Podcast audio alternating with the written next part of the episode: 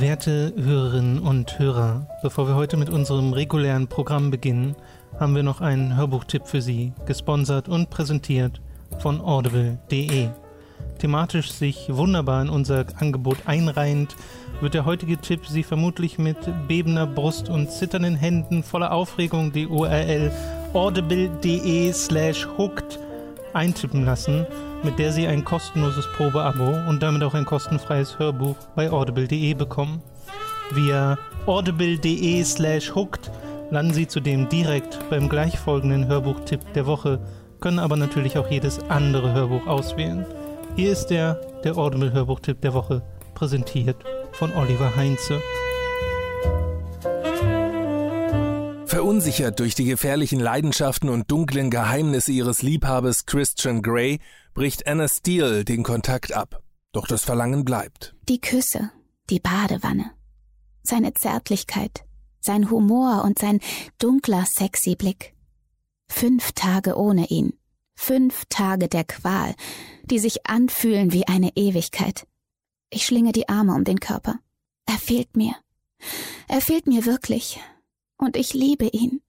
So einfach ist das. Als Christian dann aber vorschlägt, sich wenigstens noch ein einziges Mal zu treffen, kann Anna nicht anders und willigt sofort ein. Er hebt mich hoch und trägt mich scheinbar mühelos ins Schlafzimmer.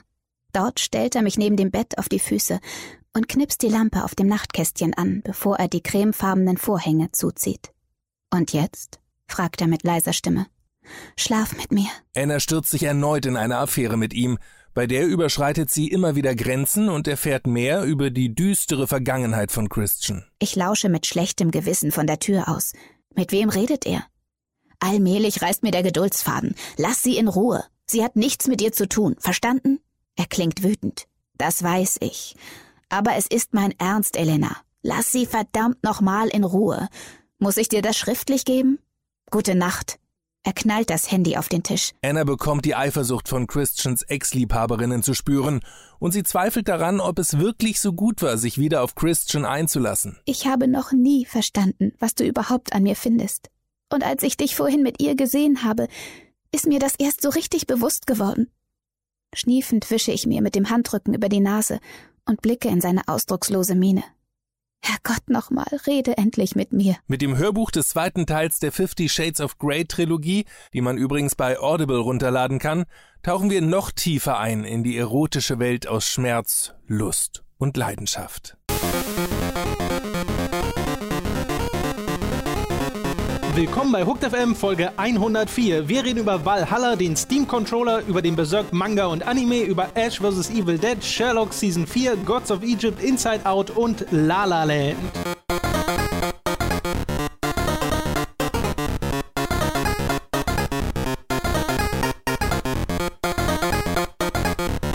Robin, hast du wie ich jetzt auch das Verlangen, Mit, mit mir zu schlafen? Also du mit mir, ich mit dir? Ja, habe ich. Das so direkt wollte ich das nicht sagen. Ich wollte sagen, nach SM-Sachen bei Amazon zu gucken, aber Ich habe ich hab endlich diese Motivation bekommen, dank äh, 50 Shades of Greyer, Darker, Dark 2. da bin ich übrigens sehr überteu- enttäuscht, dass dieser zweite Teil einfach nur es? Fifty Shades of Grey 2 heißt. Es, der Film heißt anders. Ich meine, der Film heißt 50 Shades Darker oder so. Echt? Ja, oder 50 Shades of Black und danach beim dritten Teil haben sie ein Problem. Dann müssen sie irgendwie zu 50 Shades of Pink gehen oder sowas, weil es ja gar nicht dunkler Vielleicht geht ist das so ein. Ding, das heißt nur in Deutschland so. Das weiß ich nicht. Keine Ahnung. Also wie ihr gemerkt habt, an unserem, äh, wir haben ein bisschen anderes Intro mit äh, dem Audible-Hörbuch-Tipp der Woche, äh, den es jetzt, äh, wenn alles gut geht, jede Woche geben wird. Vielleicht motiviert er euch ab und zu mal dazu, sich ein Hörbuch dort zu holen. Und ich meine, wenn man mal in Fifty Shades of Grey reinhört, dann als kostenloses Ist das denn einem auch, ich muss jetzt wirklich, ich habe selbst das Hörbuch noch nicht genießen können, was ich Ja. natürlich noch machen werde heute Abend alleine, Selbstverständlich. nackt in der Badewanne. Ja. Aber ähm, ist das denn so vorgelesen wie so ein leicht stimulierender Softporno? Äh, naja, das haben ja jetzt die Du Leute schon gehört. In dem kurzen Hörbuchtipp sind so kleine Ausschnitte Okay. drin. Es ist jetzt nicht die ganze Zeit in suaven Sexy-Tonen, aber das ist ja enttäuschend. tja, Ich meine, ich weiß, aber der, der Typ ist doch nicht suave, der Typ ist doch eher so, so knapp an der Grenze zur Misshandlung konstant, wie ich das verstanden habe. Ne? Das ist doch so ein bisschen das Ding von, von, dieser, von, dieser, von diesem Buch, oder? Dass das ja. so ein bisschen eigentlich äh, alles ein bisschen kompliziert ist und vielleicht ein bisschen kritisierungswürdig, aber sie findet es gut, deswegen passt man schon. Man darf und sollte manche Sachen hinterfragen. Deswegen vielleicht eure mhm. Hausaufgabe für unsere Community. Ähm, kauft euch, nicht kauft, doch holt euch einen kostenlosen pro Monat über diesen Link, genau. hört euch diese, das Buch komplett an und schreibt uns eine Kritik und Analyse über die über No Means No in Zeiten von Fifty Shades of Grey 2.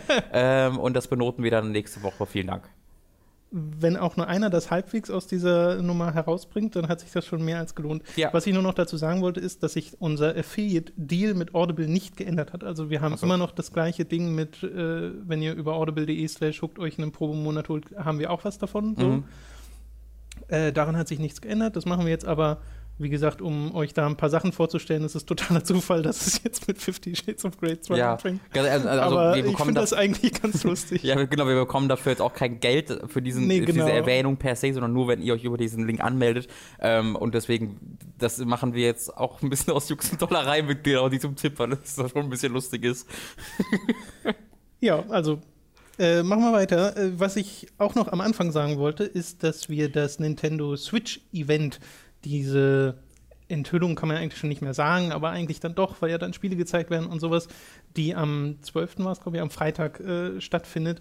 Die passiert halt um 5 Uhr morgens unserer Zeit. Deswegen mhm. werden wir das nicht live verfolgen, weil kaum jemand würde zuschauen und das bringt einem, glaube ich, wenig. Mhm. Ich weiß noch nicht mal, ob ich das dann live verfolge tatsächlich. Wenn du es denn nicht live verfolgst, könnte man das ja Donnerstag so hier. Ah, das kriegst du nicht hin, bis dahin durchgehen. Und vor allem, wenn du einen Chat hast, der das alles schon weiß. Nee, nicht live, nicht live. Was meinst du? Sondern, dass wir das so aufnehmen und dann als Video veröffentlichen. Ach so, du meinst Video. wegen äh, eventuellen Reaktionen. Mhm. Das wiederum könnte Weil man hinkriegen. Beyond Good Aber man 2, meine, also da warte ich jetzt schon eine ganze Weile drauf und das wird ja da sein. Das heißt, das ist ja Freitag 5 Uhr morgens. Ach so, ich dachte Donnerstag 5 Uhr morgens. Nee. Okay. Das ist Freitag 5 Uhr morgens sein, ich habe mich jetzt gehört. Ich hatte einen 12. Äh, auf jeden Fall Kopf, aber das war wahrscheinlich deren 12. da nicht. Also wenn wir das machen wollten, das ist jetzt mal wieder tolle Videoplanung äh, live im Podcast.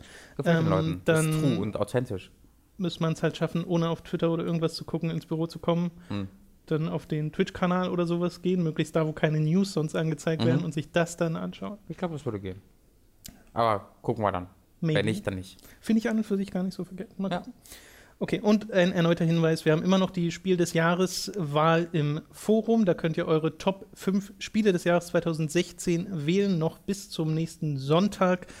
Und ja, da haben schon ganz, ganz viele Leute mitgemacht. Mhm. Ist sehr äh, spaßig, sich da durchzulesen über eure Tipps. Man kann schon erste Tendenzen so rauslesen und weiß, was auf den oberen Plätzen sein könnte. Aber ganz sicher bin ich mir noch nicht. Ich bereite meinen Witcher 3 Rant äh, ausgiebig vor macht das. Äh, ja. Ich glaube übrigens bei Nintendo ist das kein so großes Problem, weil wir eh schon alles kennen, was, was da vorkommt. Ist mir gerade auch eingefallen. Wegen den Leaks. Ja, die sind ja. alle schon geleakt, deswegen, dass wenn man dann in den News sieht, ey, da war tatsächlich das neue Spiel, das neue, Roll das neue Mario Rabbits Rollenspiel. So, die News Lore der hat Und mit allem recht. Das oh, ist von Grant Kirkhope orchestriert. also deswegen, da ist, glaube ich, das in dem Fall gar nicht das Problem, sondern das zu sehen ist, glaube ich, die große Sache. Genau. Ja. Aber äh, der Vorteil ist, dann haben wir nächste Woche endlich wieder richtige News, über die wir reden können. Oh, warte, wir haben eine richtige News. Oh ja, bitte. Hast du das mit dem äh, Switch, Nintendo Switch Logo gesehen, lieber Tom? Dass das nicht symmetrisch ist. Ja, aber, aber wenn man wenn man das symmetrisch macht, sieht es nicht mehr symmetrisch aus. Ich finde, das ist eine News sowohl aus äh, Marken, Marken. Ich habe nur die Überschrift dieser. Ja, diese ganz genau. Pass auf, News pass auf. Das ist, das ist, ich sag, ist eine richtige News. Äh, dieses äh, Logo von der Switch sind ja die beiden Controller, ja. die so ineinander ja schnicken, schnacken. Genau. und äh, was mich ja schon auch schon fertig machte, was der äh, Luke, heißt er glaube ich von Kotaku auch in seiner News geschrieben hat, ist, dass ja die, die Kreise nicht an der gleichen Stelle sind, weil es ja die Analogsticks repräsentiert. Aber selbst das finde ich schon weird. Ähm, aber die beiden Dinger sind halt nicht genau symmetrisch, das heißt, die sind nicht genau, die, die Lücke zwischen diesen beiden Controllern ist nicht genau in der Mitte. Und dann hat er mal das äh, nachbearbeitet und, oder beziehungsweise jemand auf Twitter das gemacht und der die genau in der Mitte gemacht, diese Lücke zwischen beiden. Und dann sah es nicht mehr symmetrisch aus, weil eine dieser Hälften weiß ausgefüllt ist und die andere ist leer. Das heißt, die, die ausgefüllt ist, sieht voller und größer aus als die, die nicht ausgefüllt ist, automatisch. Das heißt, sie haben das absichtlich nicht symmetrisch gemacht, damit es symmetrisch aussieht. Aber jetzt, ich bin dem mega wütend, dass er mir das gesagt hat. Jetzt weil du's nicht mehr. Jetzt weiß Ja, ich, ja. dass es nicht symmetrisch ist, aber, mein, aber ich sehe es als symmetrisch. Das macht mich fertig. Und ich finde, ich wollte euch dieses Wissen allen weitergeben, damit ihr nie wieder glücklich werden könnt, liebe Community. Schön, Ja. wunderbar. Das heißt, wir werden das Switch-Logo jetzt mit ganz anderen Augen betrachten. Genau. Wie das Resident Evil 6 Logo, wenn man einmal die Giraffe sieht, Mhm. dann geht's halt nicht mehr Ja, anders. So. ja, ja. Okay, kommen wir äh, dann. Wenn so viele Leute fragen, da die Giraffe, hä? Ähm, Oralverkehr Giraffe, meinst Tom. Ja. Jetzt wisst ihr, jetzt, wenn ihr jetzt drauf guckt, dann wisst ihr, was gemeint. Die sogenannte Aber ich Oralverkehr sehe so viele unserer Zuhörer gerade nach, nach Resident Evil 6 googeln. Fifty Shades of Grey 2 Ja, genau. Oralverkehr Giraffe. Ihr habt da was verwechselt, Leute. Wir skippen. Weißt du das? Hast du das gehört? Ich finde, wir können uns da nicht sicher sein. das stimmt allerdings. Äh, wir skippen damit den größten, also was heißt skippen? Wir haben ja gerade die größte News der Woche Mhm. dank Robin besprochen Kein Problem. und kommen zu dem einen Spiel, das wir heute auf der Liste stehen haben, nämlich VA11 Hall A, aka Valhalla, das wir schon im letzten Stream gespielt haben. Das habe ich jetzt übers Wochenende durchgespielt, dieses Spiel. Das ist eine Visual Novel, die sich selbst Cyberpunk Bartender Action untertitelt. Und Action äh, steckt da wenig drin, aber äh, das macht nichts. Es ist, wie gesagt, wirklich so ein Cyberpunk-Szenario. Du siehst die ganze Zeit eine so ziemlich immer gleichbleibende Ansicht einer Bar, hast so ein Interface zum äh, Getränkemixen und es kommen halt verschiedene Kunden rein, die du nach und nach kennenlernst und dein eigener Charakter, Jill heißt sie, ist auch ein tatsächlicher Charakter, dessen, äh, deren Story sich entwickelt mit der Zeit. So, und ich bin da super angetan von diesem Spiel. Also es hat mich von vorn bis hinten äh, super unterhalten und ich bin da sehr, ja, begeistert auch von der Musik und von der Art und Weise, wie dieses Spiel geschrieben ist, weil es sich so natürlich liest alles. Also es Mhm, ja. liest sich sehr echt, als wären das sehr greifbare, echte Personen, obwohl die teilweise total ähm, over the top sind. Mhm. Also es gibt ja auch Charaktere, eine nenne ich jetzt mal, die nennt sich Streaming Chan, die kommt äh, noch in der ersten Spielhälfte, soweit ich weiß, zum ersten Mal in die Bar. Und das ist halt so ein Mädel, was ihr ganzes Leben live streamt und immer quasi schon fast am Moderieren ist, während sie mit dir redet, weil sie für ihre Zuschauer redet. Und während sie die ganze Zeit da ist, kommen so Chat-Kommentare von links nach rechts über, über den das ist ja Bildschirm äh, gescrollt. Ja. Äh, und manchmal auch so eine ganze Welle, wenn sie etwas Bestimmtes sagt. Äh, super. super cooles Detail. Äh, und solche etwas extravaganten Persönlichkeiten gibt es dann halt. Und was, ist, äh, was ja auch noch so ein Ding ist bei Valhalla, ist, dass die Entwickler äh, das ja gerne mit so Waifu Bartender Simulation oder sowas äh, verkaufen. Ich glaube, das also, ist der URL, ja. Genau, irgendwie sowas, äh, also viel mit so Waifu-Kram. Es ist aber keine Dating-Sim. Nee. Also dieser Waifu-Aspekt, der steckt eigentlich nur im Marketing, weil die Charaktere und so sind ernstzunehmende Charaktere. Es wird zwar und auch gar nicht so selten und sehr offen über Sex geredet, aber das finde ich ehrlich gesagt ganz gut, weil auch das sehr natürlich wirkt in Ja. dem Spiel.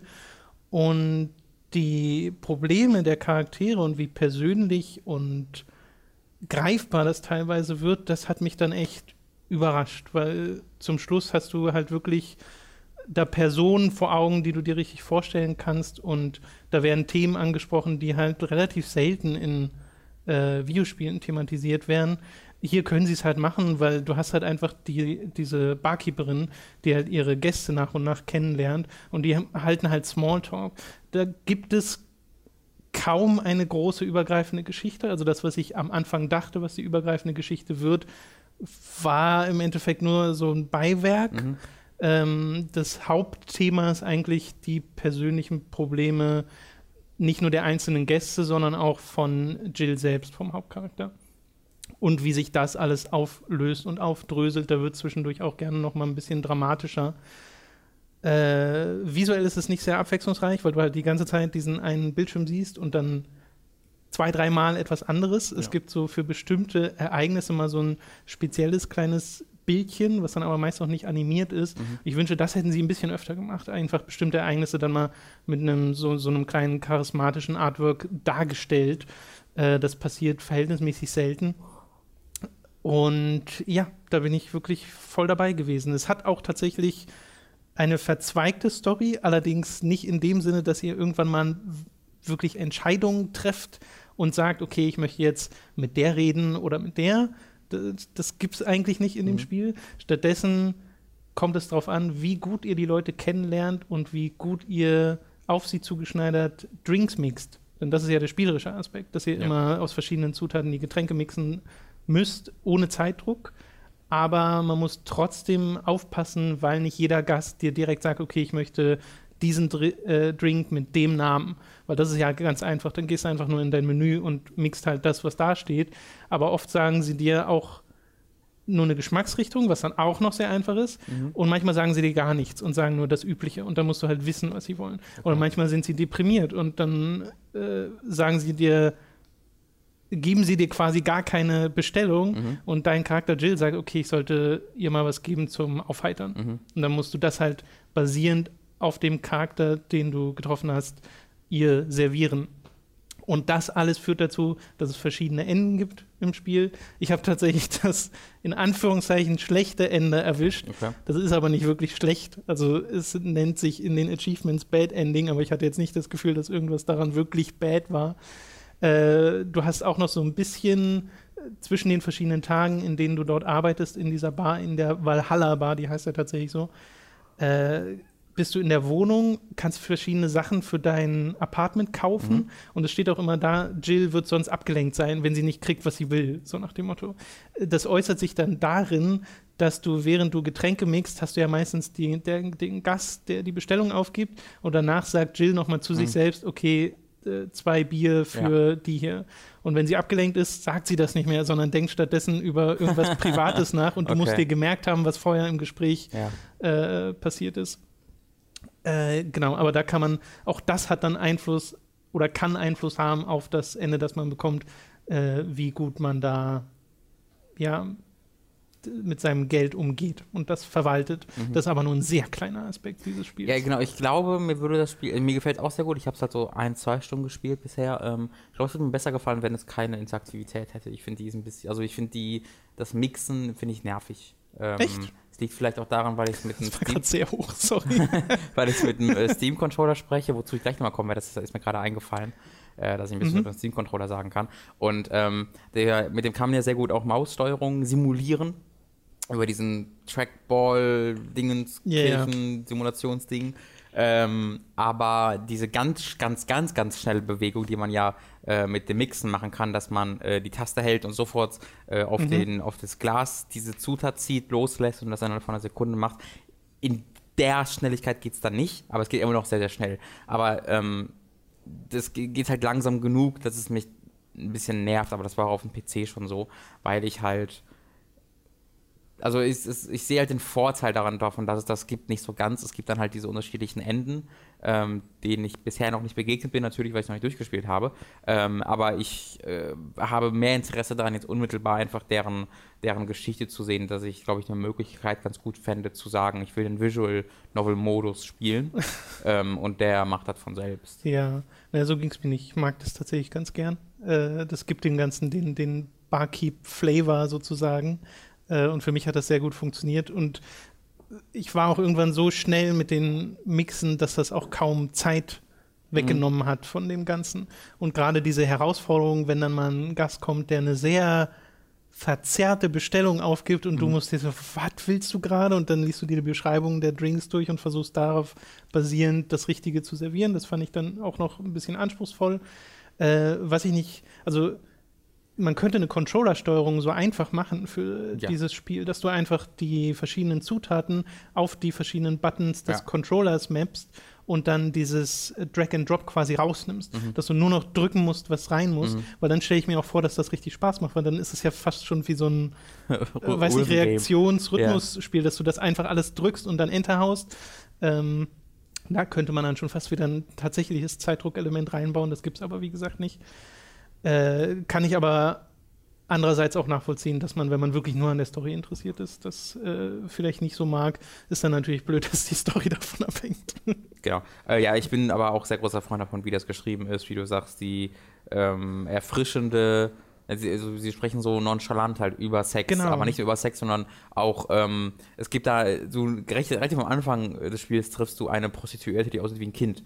Und äh, wie sie damit umgehen, das ist wahnsinnig äh, unterhaltsam, so wie das Wort dafür aber auch klingt, aber ähm, sie gehen Ja, halt genau. anders um, Und- als du denken würdest. Und die ist halt auch ein, in, in, im Universum heißen die Lilim, also es gibt ja AIs sozusagen, also fortgeschrittene KIs, die wirklich schon so ein Selbstbewusstsein entwickelt Ja. haben. Das ist halt wirklich so Cyberpunk-Future-Setting. Äh, genauso wie es in dem Spiel nicht Christmas gibt, sondern Mega Christmas. das sind solche kleinen Details und es ist halt wirklich lustig zwischendrin. Also Ja. ich muss da mehrmals laut auflachen. Und die Musik ist super Hammer, gut. Ja. Also das ist, äh, da habe ich mich sehr an Ace Attorney erinnert gefühlt, wie ich gerade bei diesen sich wiederholenden Tracks, wenn du in der Wohnung bist oder Mhm. sowas, da wirklich so eine Art Heima Heimkehrgefühl kommt, weil die Musik einfach so perfekt dazu passt. Und dieses Spiel wurde halt von, ich glaube, drei Leuten insgesamt entwickelt. Zwei Leute, die Programming, Design und äh, Writing gemacht haben und dann der eine für die Musik Mhm. und dann noch, glaube ich, ein paar andere für Quality Assurance Mhm. oder, oder so Zeug. Das ist ein kleines spanisches Entwicklerstudio, wenn ich mich nicht irre.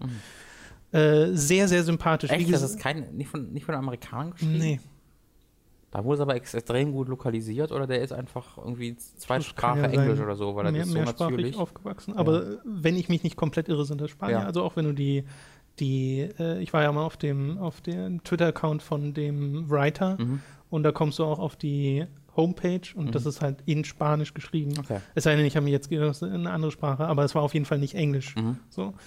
Äh, ja. Gut. Also es wird geschrieben VA-11 Leerzeichen H-A-L-L-A. Ja. Und ihr müsst das wirklich so schreiben, sonst findet ihr es nicht. Aber am einfachsten zu finden ist es, wenn ihr Cyberpunk Bartender Action sucht. Mhm. Oder, oder ich, ich gebe halt VA minus ein, dann findet man es auch. Das stimmt. Wenn ihr VA also bei Steam halt. Das Genau. kostet 15 Oder Euro. Bindestrich. Äh, genau. Das äh, sehr lobende Worte. Ich wüsste auch gar nicht, was man, was ich so sehr daran kritisieren würde, weil es das, was es macht, halt sehr gut schafft. Wie gesagt, das mit ein bisschen mehr visueller Abwechslung fände ich Mhm. nicht schlecht. Und vielleicht auch ein bisschen mehr Interaktion, zum Beispiel äh, innerhalb der Wohnung, wobei es da auch ganz nette Easter Eggs gibt. Aber davon noch mehr hätte ich gut gefunden, wenn man auch auf mehr Sachen im Hintergrund klicken kann, die sich dann animieren oder Ja. sowas. Solche Details mag ich halt total gern. Aber das sind Nitpicks. Das war Valhalla. Willst du dann gleich mal zum Steam-Controller was sagen? Genau, das, Weil sonst äh, würden wir von den Spielen schon direkt wieder wegkommen. Würde ich ganz gerne machen. Das ist mir nämlich gerade eingefallen, dass ich äh, kein konkretes äh, Spiel habe, über das ich gerade sprechen will. Das liegt vor allen Dingen daran, dass wir, also dass wir allgemein gerade über nicht so viele einzelne Spiele hier äh, sprechen. Das liegt einfach daran, dass Tom und ich so ein bisschen am Nachholen Mhm. der ähm, potenziellen Game of the Year-Kandidaten sind und werden dann natürlich auch noch sehr viel in dem entsprechenden Video darüber, über dieses Spiel sprechen Genau. werden und eben auch viele unterschiedliche Spiele, teilweise zwei, drei Stunden spielen, bis wir merken, ah nee, das ist eher nichts für mich. Ähm, deswegen äh, gibt es gerade im Podcast ein bisschen weniger. Aber ich habe mir äh, über Weihnachten im äh, Angebot bei Steam äh, Steam Link und den Steam Control dazu gekauft, äh, womit du eben äh, ganz wie bei einer Konsole auch einfach am Fernseher äh, die Steam-Spiele spielen kannst, ohne da irgendwie Kabel äh, umzustecken oder sonst irgendwas. Das war bei mir immer nötig und ein bisschen nervig. Und jetzt habe ich halt diese Steam-Link, diese kleine Maschine, die ähm, ich würde sagen, etwa doppelt so groß wie die PlayStation Vita ist, wenn ich richtig in Erinnerung habe. Mit der Ähm, TV meinst du? Ja, Entschuldigung. Das ist ja. aber eine Referenz, die, mit dem keiner Das was anfangen kann, weil keiner wieder, hat ja. Vita TV. Also die ist auf jeden Fall etwas größer, als ich gedacht hätte, aber immer noch sehr klein. äh, Kleiner als eine. DVD-Box, ne? Ja, kleiner als eine Genau. DVD-Box, aber in etwa, ja auch nicht ganz so dick, aber fast. Mhm. Ähm, das, das schließt du einfach an äh, deine äh, äh, an deinen Fernseher an und verbindest es dann über WLAN oder über Ethernet selbst äh, mit deiner mit deinem Internet und dann ähm, wirfst du auf deinem PC Steam an, verbindest die einmalig über einen Code, den du auf Steam am PC eingibst und dann äh, kannst du quasi jedes Mal, wenn du solange du den PC und Steam anhast, einfach äh, die Konsole anmachen und dann äh, oder Steam Link anmachen und dann geht, hast du Steam auf deinem Fernseher, Ja. was sehr komfortabel ist. Und äh, das nutze ich eben zusammen mit dem Steam Controller, an dem ich jetzt schon lange sehr viel Interesse hatte. Äh, aber äh, der war mir immer ein bisschen teuer. Aber in, als sie, mit diesem Angebot habe ich jetzt äh, 50 Euro mit dem Controller und Steam Link zusammen bezahlt, was ich für sehr fair halte. Und äh, da habe ich jetzt ein paar Spiele ausprobiert, die ich halt traditionell ähm, Nein, obwohl die, die ich nicht nur mit Maus und Tastatur spielen würde, sondern auch mit Control teilweise. Aber wo ich trotzdem immer am PC saß, bei mir ist es so, ich habe aktuell kein Bluetooth-Empfangsgerät. Das heißt, wenn ich mit Controller spiele, dann äh, muss ich immer mit Kabel das am PC verbinden. Oh, so, okay, und ich ja. sitze zu weit vom PC weg, als dass ich dann auf, auf der Couch spielen könnte, komfortabel. Deswegen spiele ich dann auch am Schreibtischstuhl vom PC.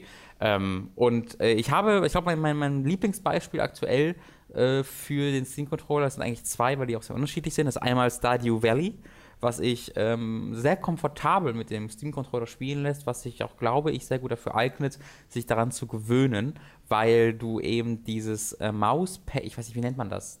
Die, die rechte Seite, wo man die Maus mit kontrolliert. Das ist halt so ein, so ein Touchpad, was wie so eine Art Tracking Ball funktioniert. Nennen, aber nennen die es nicht auch Tracking Pad oder so? Ist Tracking Pad könnte sein, ja genau. Es funktioniert wie ein Tracking, Tracking Ball, ist es aber nicht, sondern ist halt so ein, so ein wie so ein Touchscreen, der aber auch eine haptische eine Reaktion zeigt. Also das hat quasi so einen Vibrationsmotor drin und wenn du mit deinem Finger drauf gehst, dann vibriert es so ein ganz kleines bisschen. Wenn du es ja. bewegst, vibriert es ebenfalls, sodass du tatsächlich da Feedback hast, was sehr gut funktioniert. Und damit steuere ich dann halt den Mauszeiger bei Stardew Valley und das funktioniert absolut hervorragend. Und gerade dieses Spiel von der Couch aus zu spielen, ist da recht komfortabel. Ähm, ich habe es jetzt nicht mega viel gespielt und bin jetzt auch, glaube ich, nicht ganz so begeistert wie die meisten anderen davon. Deswegen habe ich jetzt nicht dediziert als eigenes Spiel mit reingenommen. Aber das funktioniert sehr gut.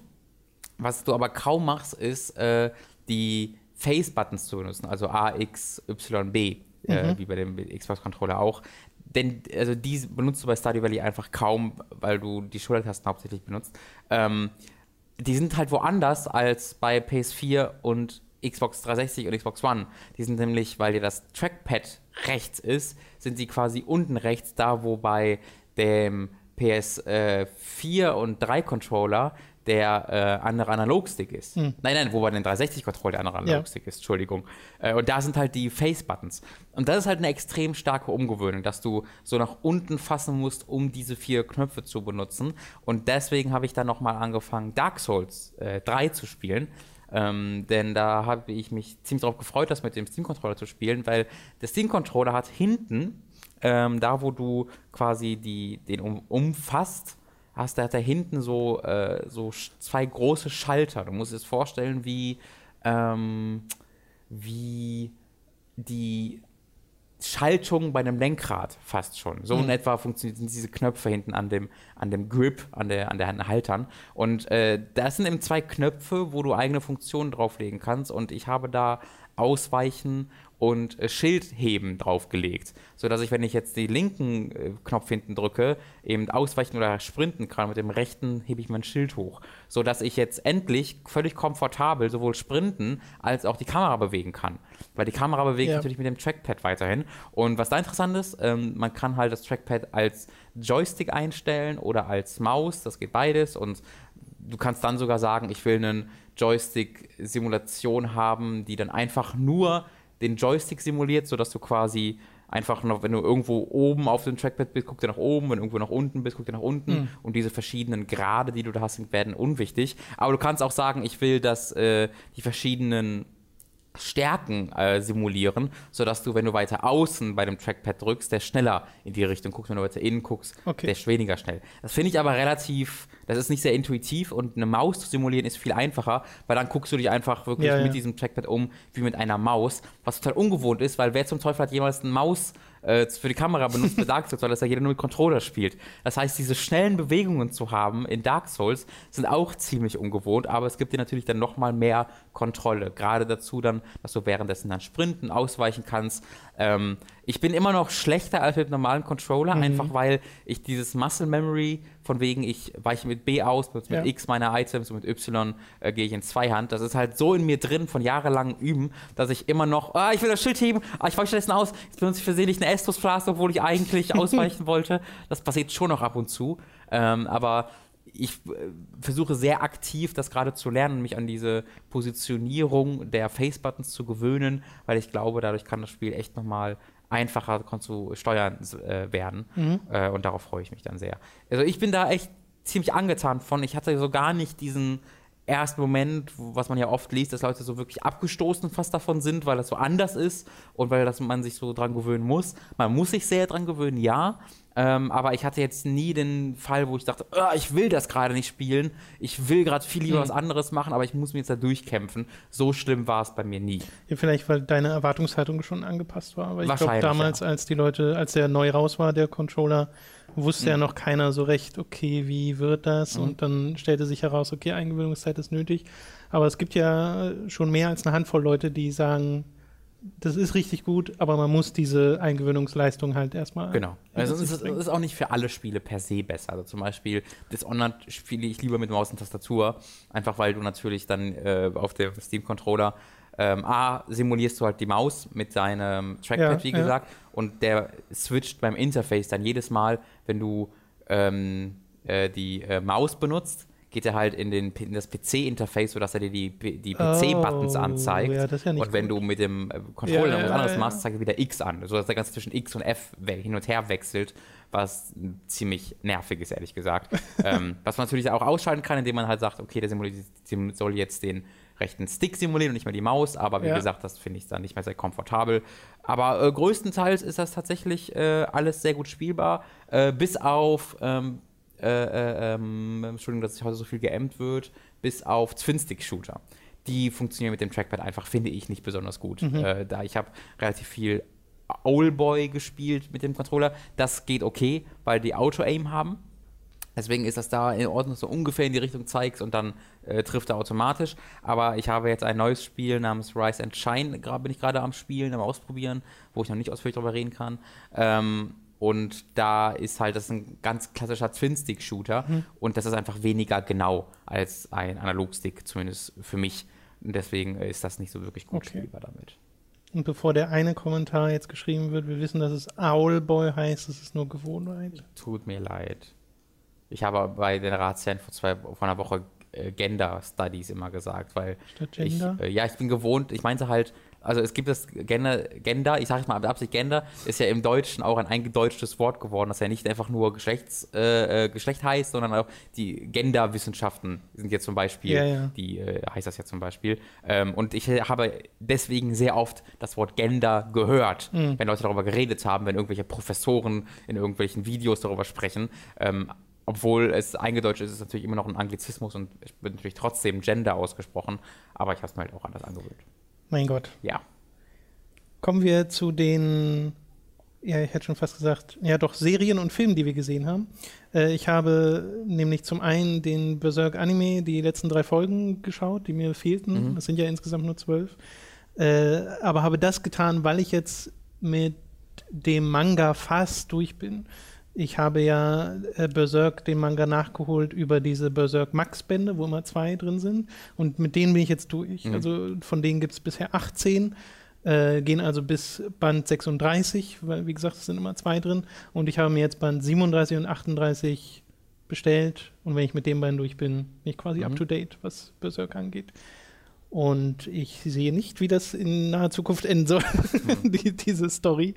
Ähm, aber bin da nach wie vor sehr, sehr angetan von, auch wenn der Manga ab und zu mal seinen Fokus verliert, was sicherlich dann die Leute am meisten ärgert, die tatsächlich schon das Ding seit Jahren lesen und dann stellt sich heraus, okay, jetzt kommt mal wieder ein Kapitel, was sich eher so nach Side Story anfühlt. Ich finde diese Side Stories aber immer noch so gut. Also meine Perspektive ist aber auch eine andere. Ich hole das ja alles hintereinander nach. Es Ja. ist ja einfach alles da. Äh, Du freust ja dich auf jedes einzelne Kapitel und äh, Ja. du kannst das in einem großen Ganzen bewerten, anstatt als einzelnes. Genau, ich kann aber schon verstehen, dass wenn man dann Jahre und Jahre wartet und sich die Leute denken, jetzt ich will wissen, wie es mit Griffith weitergeht, goddammit. Und dann geht es halt nicht mit Griffith weiter und dann, ja, also kann ich nachvollziehen. Äh, gefällt mir trotzdem alles sehr, sehr, sehr, sehr, sehr, sehr, sehr gut.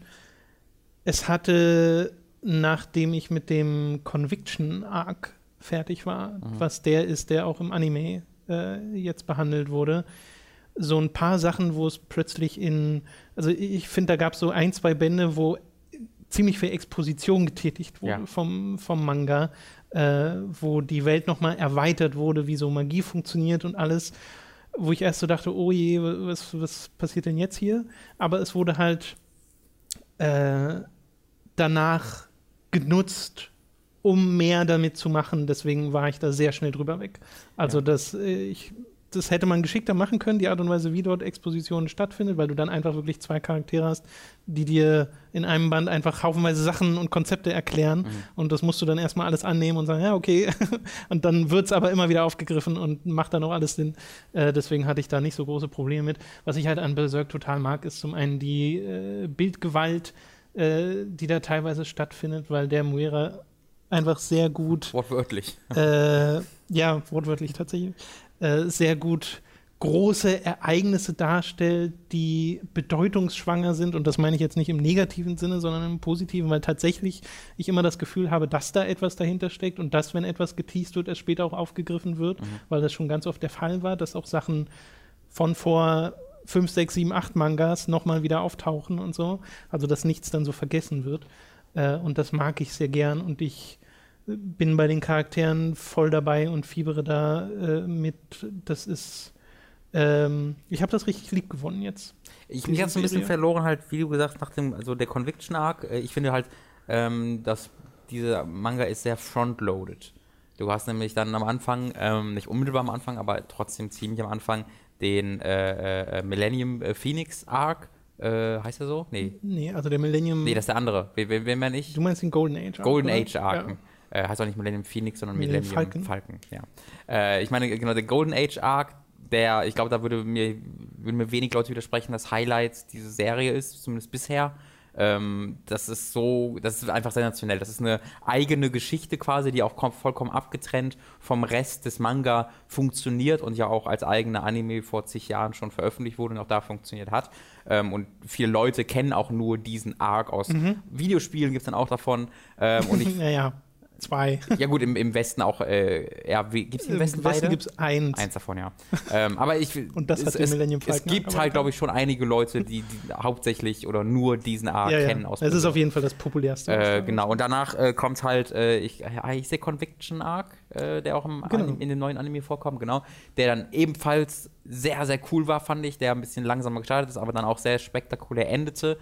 Ähm, und danach rennen sie dann sehr, sehr, sehr, sehr lange Zeit diesem Ziel hinterher und erleben halt diese Nebengeschichten, wie du sagst. Aber da diese Serie so unglaublich episch begann, so unglaublich persönlich begann, ähm, kann mich diese Nebengeschichten, die dann nur sehr peripher mit den Hauptcharakteren verbunden sind, äh, vor allen Dingen natürlich mit Guts, dann nicht mehr so wirklich greifen. Das sei nun irgendwie, ob es nun Trolle sind oder ob es jetzt irgendwelche Elfen sind, das irgendwie, das hat mich dann alles eher so kalt gelassen, obwohl ich immer noch die Welt sehr interessant fand, konnte ich nie aus dem Kopf bekommen, wie spektakulär und mich äh, emotional mitgenommen, äh, wie, wie, wie ich davon mitgenommen wurde von dem Anfang und auch von dem Conviction Arc noch.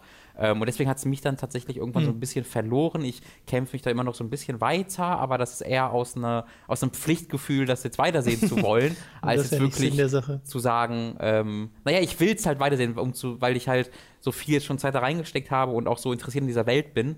Ähm, aber diese Nebengeschichten können mich dann nicht mehr so ganz packen und auch die neueren Charaktere, so wie Schierke zum Beispiel, finde ich nicht so Schierke finde ich super. Finde ich halt nicht so interessant wie die ersten Figuren, die ich da kennengelernt okay. habe.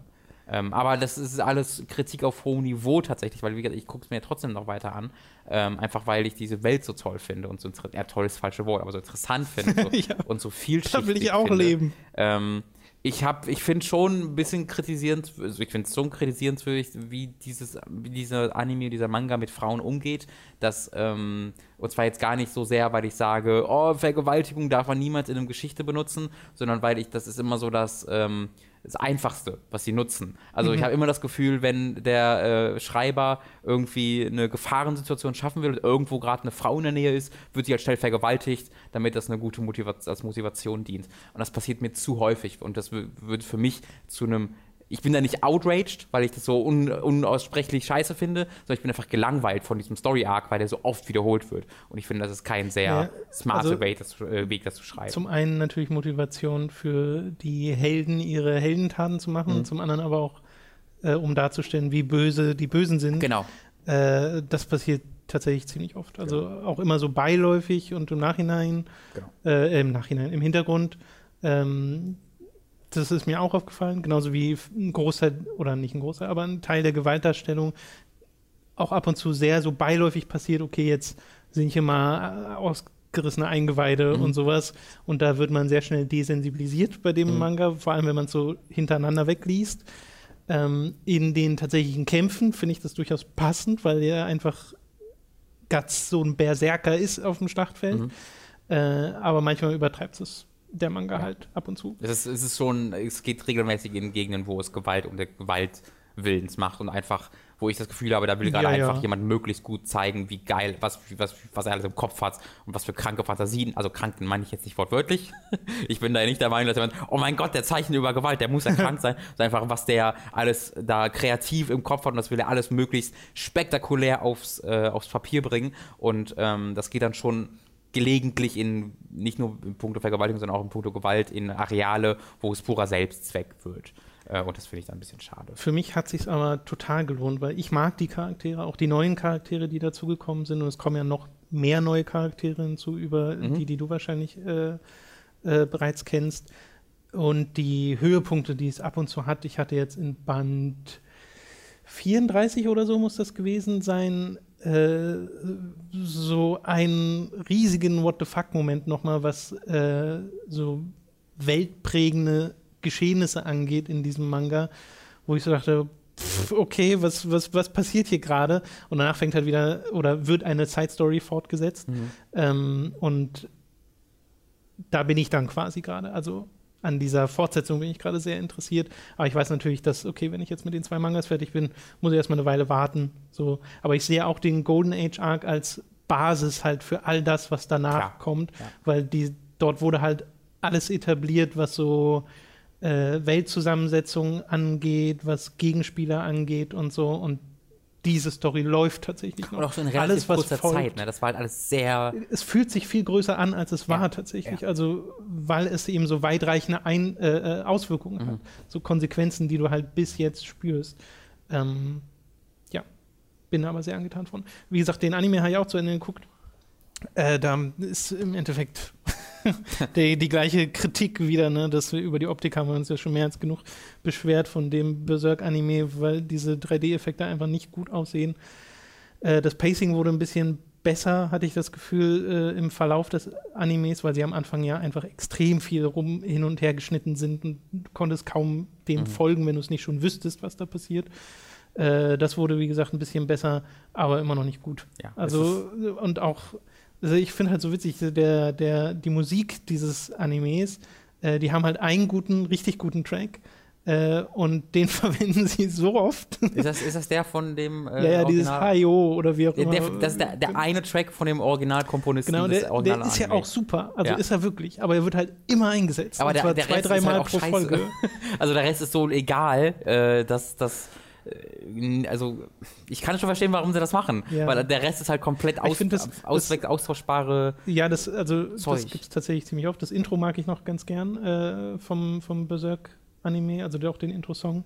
Aber viel der Musik, die dann im Hintergrund kommen, sind halt so einfach total austauschbare, wie du schon sagst, so Gitarrenriffs oder so, wenn Ja. dann äh, die Action losgeht. Und dass sich Guts Schwert halt anhört wie eine Pfanne, Pfanne, die auf ja. eine Eisenstange äh, schlägt, ist halt, warum? Das ist halt wirklich, es geht halt über die Optik hinaus, die unmittelbare Optik, die halt unentschuldbar ist, wie ich finde. Aber es ist halt das Editing, es ist die Regie, das sind Kameraeinstellungen, als ob jemand einfach die. Die, die, die ist ja alles CG, deswegen kontrolliert er die Kamera, ja, stelle ich mir vor, mit einer Maus und zieht die Kamera dann einfach so in einem Kreis. Der macht die ganze Zeit so Kreisbewegungen mit der Maus und guckt einfach, was passiert. Und dann sagt er, ja, passt schon. So das Gefühl habe ich, ob er sich einfach Ja, ja. dreht. Und Nicht du Unrecht. denkst dir, wieso dreht sich jetzt die Kamera in, in einer wahnsinnigen Geschwindigkeit um diese zwei Charaktere, die nebeneinander sitzen und sich unterhalten? Ähm, und wieso sehe ich jetzt den Hinterkopf von dem Charakter? Äh, und dann ist es halt das Sounddesign. Das ist, oh, es ist tragisch.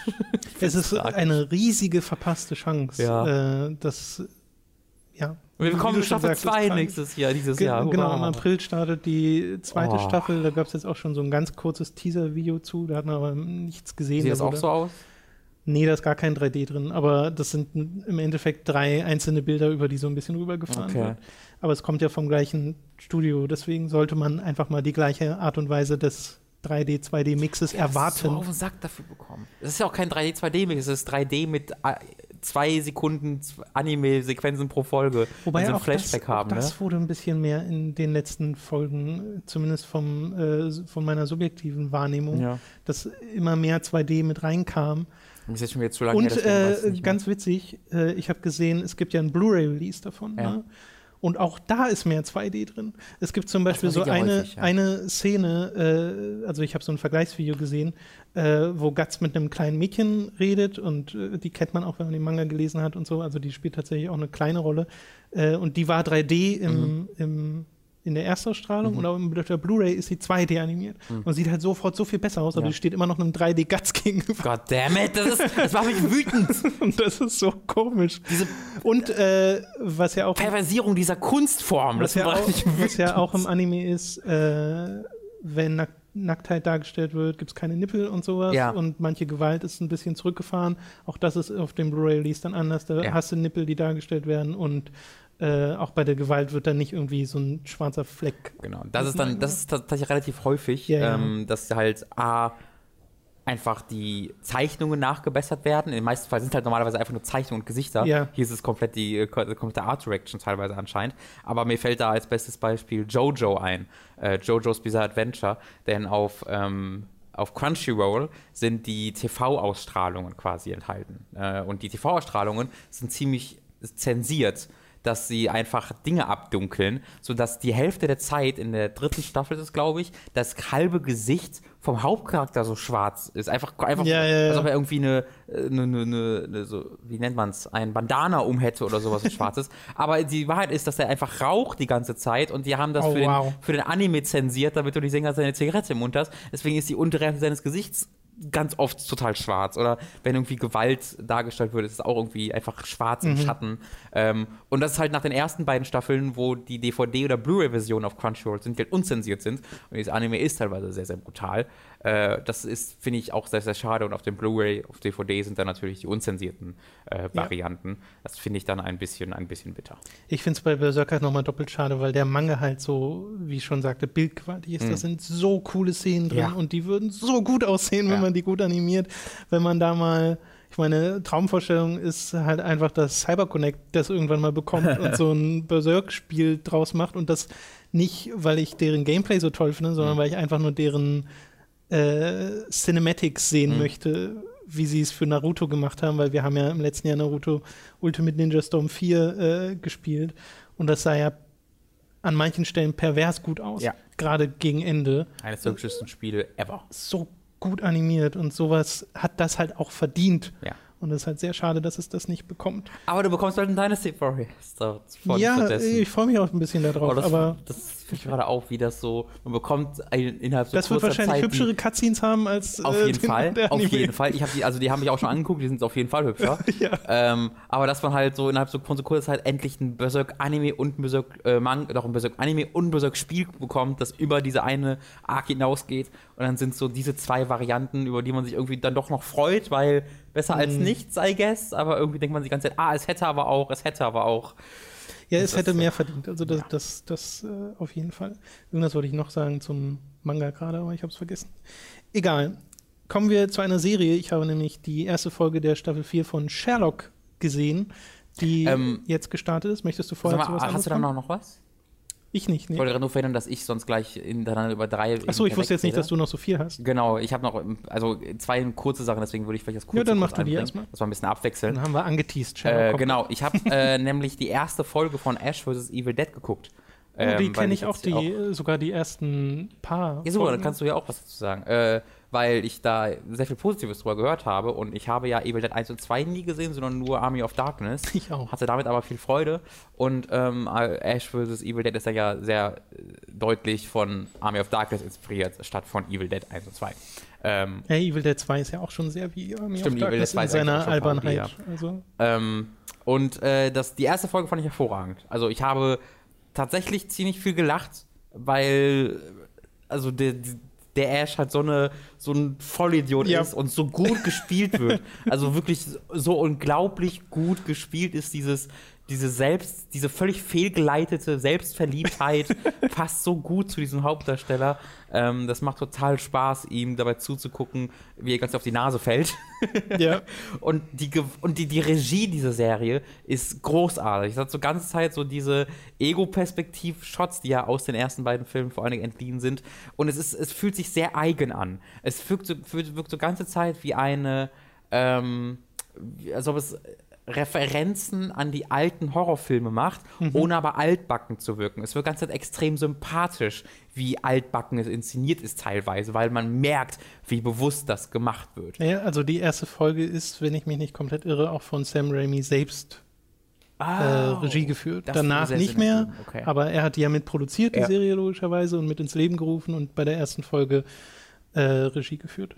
man merkt, finde ich, sehr, dass das nicht so ein typisches Ding ist, wo sich ein TV-Sender gedacht hat, die Lizenz ist gerade günstig zu haben, wir können da Nee, äh, genau. zwölf Folgen zu raushauen, fertig, sondern da jeder, der in dieser Serie mitspielt, wie gesagt, alles von der ersten Folge nur, scheint dieses, das, das Grundmaterial, die Quelle zu lieben und das möglichst pa dazu passende äh, da zu zeigen wollen, was eben ein zu einem Hor zu einer Horror Horrorkomödie wird, die extrem gewalttätig ist und extrem viel Spaß macht, finde ich. Äh, ja, wie gesagt, ich habe ein paar Episoden gesehen, ich weiß jetzt aber auch gar nicht mehr, wie viele genau, aber äh, kann diesen Eindruck eigentlich nur bestätigen, weil mir war das auch sehr sympathisch. Ich habe es jetzt noch nicht zu Ende gesehen, die erste Staffel, weil es jetzt keine Serie ist, bei der man vor Spannung stirbt, wie es in der nächsten Folge weitergeht. Man guckt es ja eher, weil es witzig ist. Äh, aber ich mochte es auch. Ich fand es auch sehr, sehr sympathisch, wie albern es auch einfach zwischendrin ist und wie äh, selbstreferenziell, dass es die ganze Zeit genau weiß, wie dumm das ist, was da gerade passiert. Es erinnert so ein bisschen an Doom.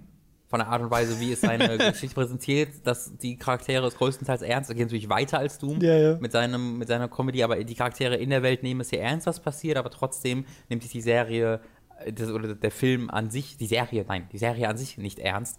Äh, das hat mich so ein bisschen daran erinnert. Erste Folge war tatsächlich Sam Raimi, habe gerade Cool. nochmal nachgeguckt. Sehr, sehr cool. Äh, und danach aber nicht mehr. Ja.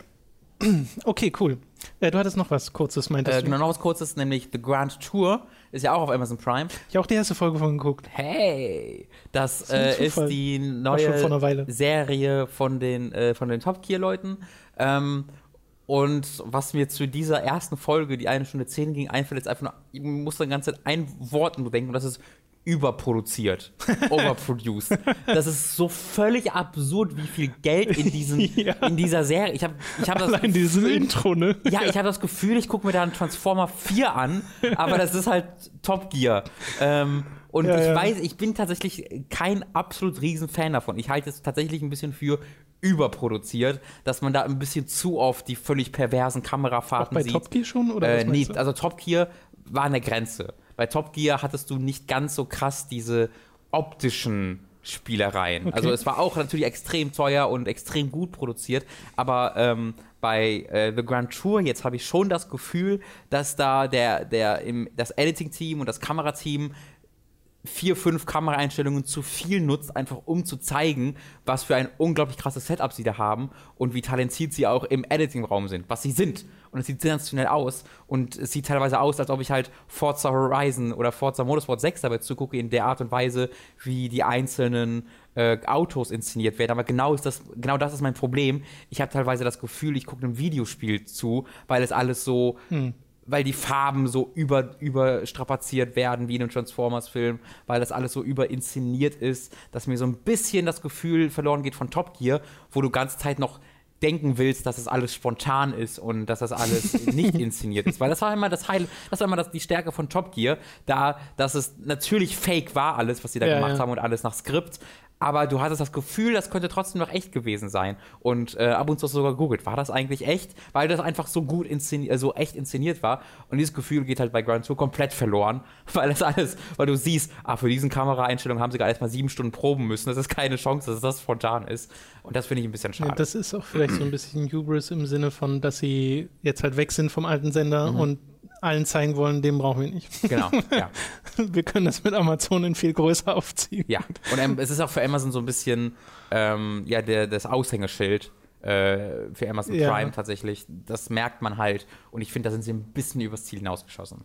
Aber es ist immer noch sehr sympathisch und ich habe immer noch viel Freude dran. Äh, ich glaube daran, dass du es geguckt hast. Und wie fandest du es?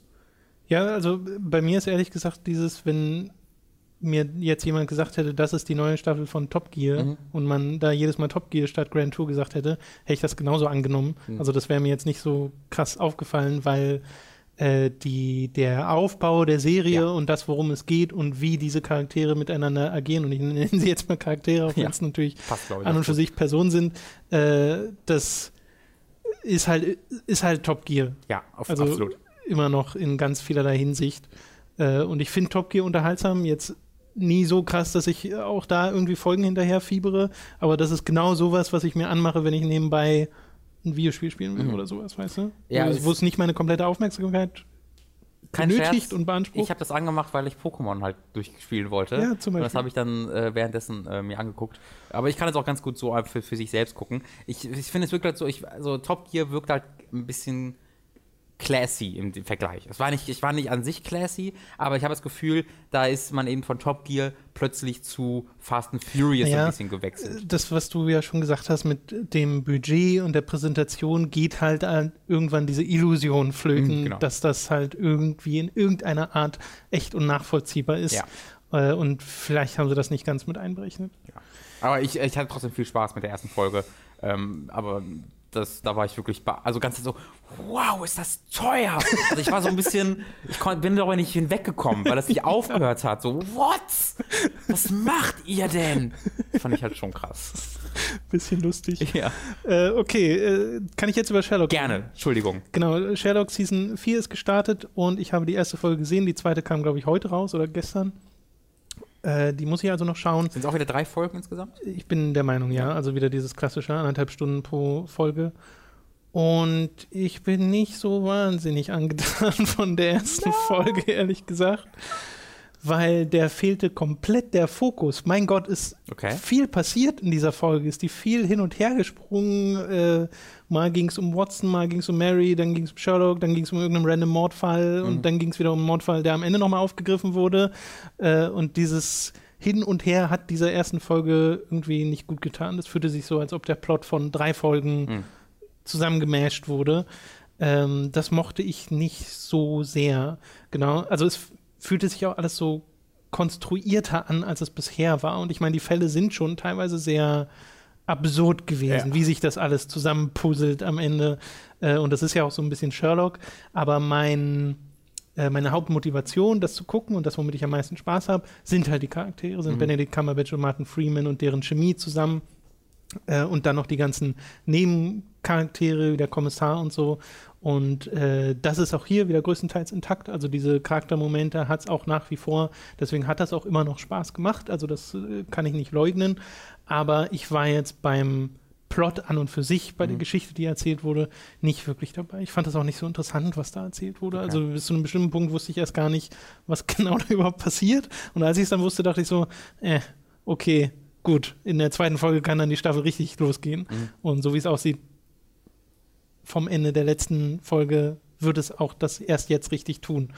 Äh, und wer halt den Cliffhanger von der dritten Staffel noch im Kopf hat, äh, weiß auch, worum es geht. Wirkte das dann alles wie Setup oder wirkte das einfach Nee. für, für, okay, weil dann Es wirkte vor allem teilweise auch wie äh, geschichtliche Elemente, die wir eigentlich schon hatten in der dritten Staffel, also ein bisschen Wiederholung. Also gab es in diesem Fall gar nicht so ein bisschen, also weil es gibt ja eigentlich immer den Fall der Woche. So. Gab es den in dem Fall? Ja, das waren drei. Ja, das ist weird. Das gab es, glaube ich, in dieser Form tatsächlich noch nicht. Ja, äh, wie gesagt, ich fand, der Folge fehlte vor allem Fokus. Ja. Also, dass die Schreiber sich hätten sagen sollen, okay, das ist das Zentrum der Folge und darum soll es gehen. Äh, und dem war nicht so ganz der Fall, auch wenn es dann natürlich einen, zu einem größeren Plot hinführt am Mhm. Ende und der hat dann auch in dieser Folge noch seine Auflösung. Aber das fand ich halt einfach nicht so krass spannend. Ich glaube, ich für mich, ich bin mir so, immer so unsicher, was ich mir von der Serie noch erwarte.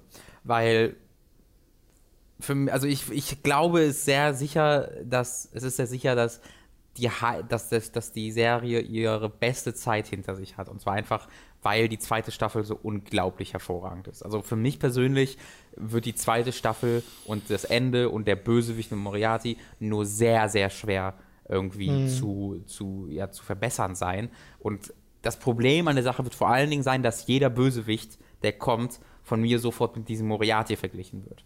Und das, der war so unglaublich gut dargestellt. Der Schauspieler war so hervorragend und die, das, die Dialoge, die er mit Sherlock geführt hat, waren so hervorragend, ähm, dass ich mir sehr schwierig vorstellen kann, wie ein Bösewicht, der vor allen Dingen meistens nur für eine Staffel, was dann meistens halt für eine, anderthalb Folgen äh, mhm. genutzt wird, wie der dagegen konkurrieren soll. Das war auch, finde ich, schon das größte Problem an der dritten Staffel. Ähm, deswegen bin ich bei der vierten Staffel halt äh, sehr hin und her gerissen, weil ja ne, das Potenzial ist, dass das nochmal aufgegriffen wird, aber inwiefern wird das aufgegriffen, das ist die große Frage. Und ich bin dann auch noch, bei mir ist auch noch das Problem, dass ich Mary nicht sehr gerne mag als Charakter. Ich finde den Charakter nicht sehr gut. Äh, das war für mich äh, bei der dritten Staffel ebenfalls problematisch. Dieser Twist mit Mary, den ich jetzt nicht weiter ausführe, den fand ich so, äh, sie, äh, ernsthaft, komm, komm, das, das, war für mich der eine Schritt zu weit. Dann wirst du Spaß haben mit der ersten Ja, das habe ich mir schon gedacht. Dass ich das, das, das war für mich dieser eine Schritt zu weit zu, jetzt sind wir ein Comicbuch. So. Das geht mir aber ehrlich gesagt fast genauso, weil ich finde den Charakter von Mary auch nicht so wahnsinnig interessant. Ja. Äh, und ja, das ist ein Problem in der ersten Folge von mhm. Sherlock Staffel 4, wenn du diesen Charakter nicht so wahnsinnig interessant findest. Naja, es ist, ich finde, äh, für sich ist er halt nicht interessant. Und äh, in der dritten Staffel musste diese Figur halt oft für sich funktionieren mit ihrer eigenen Hintergrundgeschichte. Wenn sie jetzt als ähm, Gegenpart für, äh, für Martin Freeman dient, dann finde ich wiederum ganz interessant, mhm. weil halt Martin Freeman drei Staffeln lang eine Rolle gespielt hat äh, oder sagen wir zwei Staffeln lang, und durch Mary dann in eine andere Rolle hineinkam. Ähm, und das hat mir ganz gut gefallen, dass man da einen Wechsel bemerkt hat. Äh, deswegen ist dann auch die Frage, wie das dann funktioniert. Also der Setup für die nächsten Folgen und die potenziellen Konflikte, die da drin vorkommen, den finde ich ziemlich gut, mhm. den Staffel 1 macht, also so wie es endet ist jetzt halt die Frage, was draus gemacht wird. Einige von euch da draußen werden jetzt sicherlich schon die zweite Folge gesehen haben. Bitte haltet euch mit Spoilern zurück. ähm, und ja, also ich werde es auch weiterschauen, so, also vor allem, weil wir sie ja jetzt gekauft haben, die Staffel auf äh, mhm. Amazon Prime, Dani und ich gekauft. Ähm, und ich ja auch, wie gesagt, an Staffel 1 immer noch mein, äh, an Folge 1 immer noch meinen Spaß hatte mhm. in manchen Momenten, aber mich halt auch gleichzeitig sehr geärgert habe darüber, dass das so hin und her ist und dass das so eine Vision zu vielen schien. Ja. Ich kann diese Serie tatsächlich allein auf einer, auf, aus einer optischen Sicht wertschätzen. Diese, die, diese Serie ist so gut gedreht, also, mit so einzigartigen Übergängen und genau diese, dieser Wille zum Experimentieren ja. im äh, Schnitt, ja. den gibt es auch nach wie vor. Mhm. Ich finde, aber das fand ich schon bei den ersten Staffeln, äh, das ist aber immer ein zweischneidiges Schwert, weil ich mag es total, dass sie es machen. Mhm. Und ich finde, ganz oft kommen dabei sehr coole Sachen bei raus, weil sie einfach wirklich Ideen haben, wie man jetzt visuell etwas umsetzt, einen Übergang inszeniert, ohne jetzt einfach einen Cut zu machen oder mhm. eine Überblende. Äh, und das gibt es auch hier wieder. An manchen Stellen funktioniert das hervorragend. Und manchmal funktioniert es aber auch nicht. Also manchmal, finde ich, fallen sie da mal ein bisschen auf die Nase und dann wirkt es halt im schlimmsten Fall ein bisschen billig. Mhm. Äh, äh, aber das finde ich, ist es wert. Ich, äh, mein, mein liebstes Beispiel dafür, wenn sowas nicht funktioniert, ist tatsächlich Saw. Äh, weil der äh, Lynn Bausman heißt da, der als Saw 2, 3 und 4 Regie mhm. geführt hat, der liebt es einfach, äh, Übergänge zu machen, wo es keinen Cut gibt, dass zum Beispiel eine Person durch einen Spiegel geworfen wird und die Kamera folgt man so von links nach rechts und auf der anderen Seite des Spiegels ist dann die nächste Szene. Mhm. Und das bauen sie dann tatsächlich genau so, dass auf der anderen Seite dieses Spiegels dann die Szene ist und die Kamera geht dann flüssig in den nächsten Raum. Aber bei dieser, bei dem Film ist es dann oft so, dass du denkst, warte, wieso ist der Raum hinter dem Spiegel? Hä? dass du oft nicht verstehst, was gerade im Universe passiert ja, ja, ja. und was nur ist stilistisch ist, weil der es fast jedes Mal macht. Also das passiert so oft, dass jemand durch die Tür geht oder sowas und dann ist ist er plötzlich im Weltall, so nach dem Motto. Ähm, das ist total überstrapaziert in dieser Serie. Das ist so ein gutes Beispiel davon, so ein One-Trick-Pony, das eine nette Idee hat, wie es totgeritten ja. wird. Und da hat es zumindest in den letzten drei Staffeln dann Sherlock äh, wesentlich smarter geschafft, das irgendwie zu inszenieren. Ja. Okay, äh, so viel zu Sherlock. Äh, Gibt sicherlich dann Updates, wenn ich die weiteren Folgen gesehen habe oder wenn du genau. äh, auch nachgeholt ja. hast. Okay, äh, ich habe jetzt hier Gods of Egypt Ja, genau, ich habe Liste. noch zwei Dinge, genau, machen wir God of Egypt, das ist, glaube ich, besser, das zunächst macht. Das ist ehrlich gesagt ein Film, äh, als ich damals gehört habe, als er im Kino lief, wie der ankam, dachte ich mir, oh, den will ich mal sehen, weil der, weil der Als so du den ersten trashig Trailer gesehen wirkte. hast, ja. Naja, und auch die Rezensionen sind ja gewesen, ne? Der ist richtig, richtig scheiße, aber mein Gott, soll der lustig sein. Kannst du das denn wenigstens bestätigen? Nee.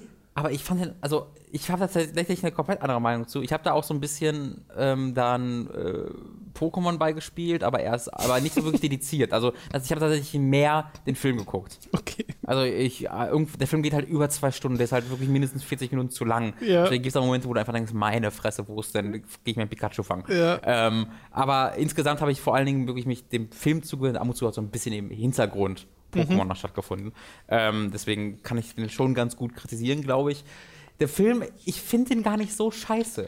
Ich finde den auch nicht gut. Der Film ist, also die Dialoge und die, die Schauspieler sind ein Desaster. Also, das ist wirklich peinlich, wie äh, dann irgendwie vor ihm eine Falle ausgelöst wird. Dann gibt es einen Cut zu dem Hauptcharakter und er sagt dann, well, that's a trap. Oder, oh, there's a trap. Also, sie, sie sagen, sie.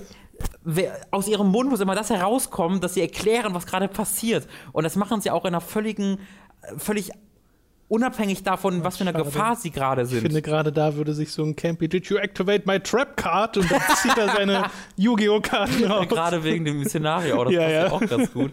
Aber auch, dass dann irgendjemand tödlich verletzt wird und dann sagt er, ah, you've been hit. So in etwa auch in, mit dieser Emotionalität, dass, dass, dass, dass die überhaupt gar nicht in diesen Szenen drin sind. Diese Serie geht, dieser Film geht los ähm, mit dem Mensch, ich habe ja keinen einzigen Charakternamen gemerkt, äh, außer die Götter natürlich, die ich dann schon vorher kannte. Aber äh, dieser Charakter, doch, der hieß Beck. Das weiß ich wieder, Beck. weil ich finde, Beck muss ich halt immer an den Sänger denken und das hat mich so rausgezogen, dass sie im alten Ägypten sind. Der Beck nämlich ähm, ist so ein Dieb, der nicht an die Götter glaubt. Und der ist mit einem, mit, finde, also eine der schönsten Frauen, die ich je gesehen habe, was sich auch aus dem Szenario rauszieht, weil sie einfach so unglaublich mega gut gestylt ist und die Klamotten sitzen so So perfekt. nicht zeitgemäß. Ja, nee, das ist was? dieses alte Ägypten, wo sie sich einmal im Monat waschen können. Ähm, Gerade weil das auch arme Leute sind. Äh, das fand ich dann. Achso, ich wollte gerade sagen, weil diese Kleopatra, wobei das ja dann schon, ach egal. Genau, Das sind halt sehr arme Leute, Ja, ja. deswegen der, der stiehlt halt so, aber sie, sie du, sie, du siehst ja denkst so, Jesus Christ, äh, dass die eigentlich keine Göttin spielt, ist ein bisschen verrückt, weil so wie die da rausgeputzt ist. Mhm. Naja, also er bringt ihr äh, dann so ein Kleid, so ein wunderschönes, das er geklaut hat und dann sagt sie halt, hey, weißt du nicht, dass der Gott nicht das nicht gut findet, dass du klaust? Ach, wie du weißt, glaube ich doch nicht an die Götter, die haben doch eh nie was für uns getan. Ach, Beck, weißt du denn nicht, dass die Götter seit jeher die, also das ist halt die lameste Exposition ever ähm, und das ist, dieser Film ist halt voll mit diesem Moment, wo du das so an den Kopf packst und denkst, wer hat das denn geschrieben? Das klingt aber schon sehr lustig. Abgenickt. Ja, ich habe es halt alleine geguckt. Ich glaube, wenn Okay. man das zu zweit guckt, hat man da noch sehr viel mehr Freude dran. Ähm, was der Film aber tatsächlich ganz gut macht, ist so ein bisschen das Abenteuergefühl, weil äh, die, die Story darum geht, dass dieser Beck zusammen mit ich weiß nicht mehr welchem, mit welchem der Götter. Mit einem der Götter, der von dem Kingslayer aus Game of Thrones gespielt wird. Nikolai Costa-Waldau. Nicht schlecht. So diesen Gott, mit dem Nikolai-Gott äh, durch die Nikolai-Gott. Weltgeschichte, durch dieses alte, mystische Ägypten zieht, um ähm, den, um Gerald Butler zu besiegen. Mhm. Der äh, halt diese ganz, ganz Ägypten an sich gerissen hat und in dieser Welt besteht halt die ganze Welt nur aus Ägypten. Also Ägypten ist die Welt. Äh, und das geht, das wird halt so absurd, diese Abenteuerreise, die halt wirklich wirklich wie so ein Videospiel, wo sie verschiedene Artefakte aufversuchen und da, der hat ein, der hat ein Gehirn, das wir brauchen, deswegen, also wirklich, und Ja, ja. deswegen gehen wir zu dem Gott, weil all die Götter sind ja einfach nur, also die sind halt Götter, weil die größer sind als die Menschen und die haben halt ein so ein, ein Werkzeug, das sie besonders göttlich macht. Einer hat halt die Augen, wodurch er besonders gut schießen kann. Der andere hat das Gehirn, wodurch er sehr klug wird. Und das kannst du ihm einfach klauen. Und dann hat der andere Gott halt diese, diese, diesen Statuswert, sag ich mal. Aber das wird alles so absurd. Also die sind halt zwischendurch, fliegt halt der Typ, nimmt, verwandelt sich dann in diese Anubis-Statuen-Figuren mit, mit, mit, mit, mit Flügeln, was aussieht wie 1999 CGI, also unglaublich schlecht. Ähm, was komisch ist, weil oftmals ist das CGI echt ganz cool, aber wenn diese Figuren sehen so scheiße aus. Jedenfalls verwandelt er sich in, diese, in diesen in dieses Fliegedings, packt den Menschen, fliegt mit ihm ins Weltall, wo nämlich der Sonnengott Ra auf einem Raumschiff durch die Gegend fliegt und gegen den Dämonenwurm jede Nacht fliegt, äh, kämpft. Was? Moment. Ja, und dann ist er auf diesem Raumschiff mit Ra und dann sagt Ra, warte mal ganz kurz, äh, zieht an so einer Kette und zieht damit die Sonne auf die andere Seite dieser platten Ägyptenerde. Ist Ra dann auch einfach nur ein Typ? Nee, ja, doch, Ra ist Jeffrey Rush. What? der so völlig deplatziert in diesem Film von furchtbaren Schauspielern ist. Und der spielt halt diesen Transformer-Ra, der immer mal wieder seine Sonnenmacht anmacht und dann kurz mit seinem Spaceship gegen einen riesigen Schattenwurm kämpft.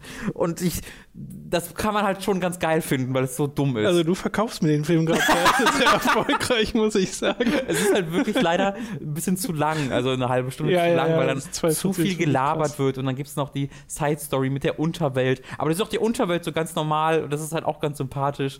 Ähm, ich kann, ich habe jetzt nicht bereut, den geguckt zu haben. Mhm.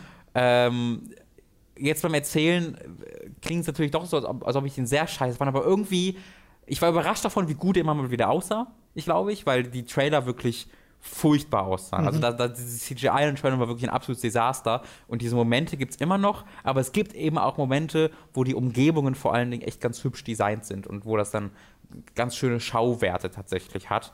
Ähm, den kann man ruhig mal angucken, wenn man irgendwas, irgendein Fastfood braucht mit Freunden, wo Sehr man hat gut. nichts Besseres zu gucken, dann ähm, kann man den ab und zu angucken und auch man muss, glaube ich, kein schlecht gewisser werden, ab und zu mal vorspult.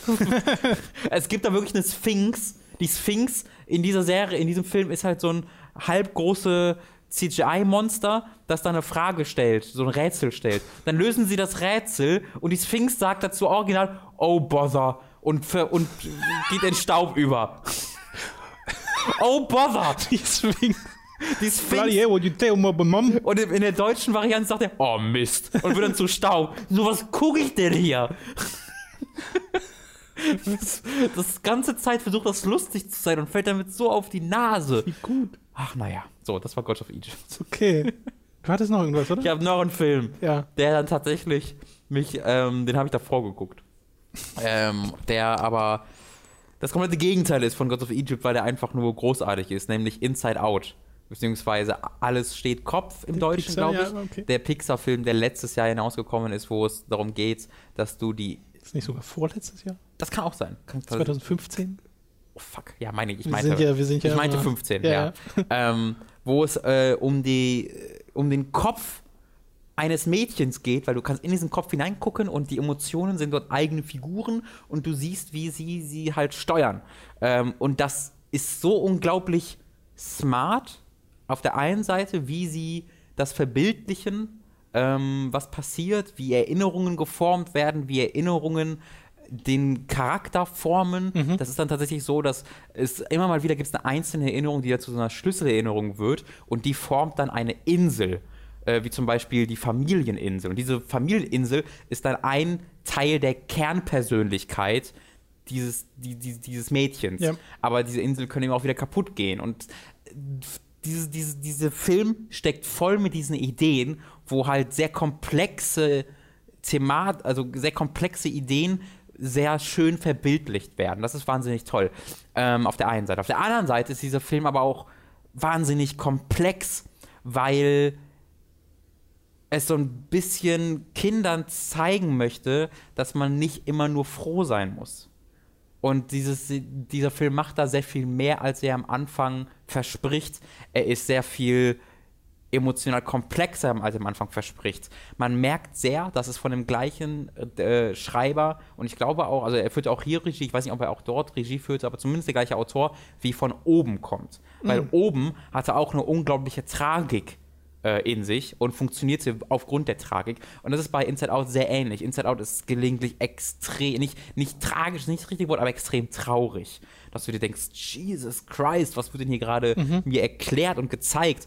Aber die Schlüsse, die es dann daraus zieht, sind sehr andere, als du denken würdest, weil du eben so ein bisschen gewohnt bist, auch von Disney-Filmen, die ja immer mehr auch in Animationen, äh, bei, Animation, bei Animations, Animationsfilmen wichtig werden.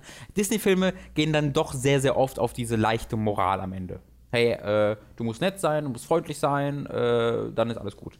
Und dieses dieser Film macht was sehr anderes. Und das gefällt mir wahnsinnig toll, weil ich es, wie ich finde, es ist eine sehr, sehr wichtige Lektion, die es, die es sein könnte für Kinder und äh, für jüngere Jugendliche.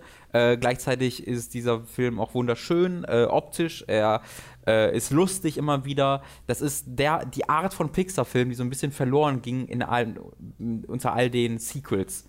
Das Hm. ist diese Art von Pixar-Film, die Wall-E war, die Up war, äh, die äh, ähm, Jetzt fällt mir der Name von den früheren nicht ein. Egal, also ihr wisst ja, diese ganzen früheren Pixar-Filme, die alle, Toy Story war es, was ich meinte, die alle so viel mehr waren als einfach nur lustige Animationsfilme.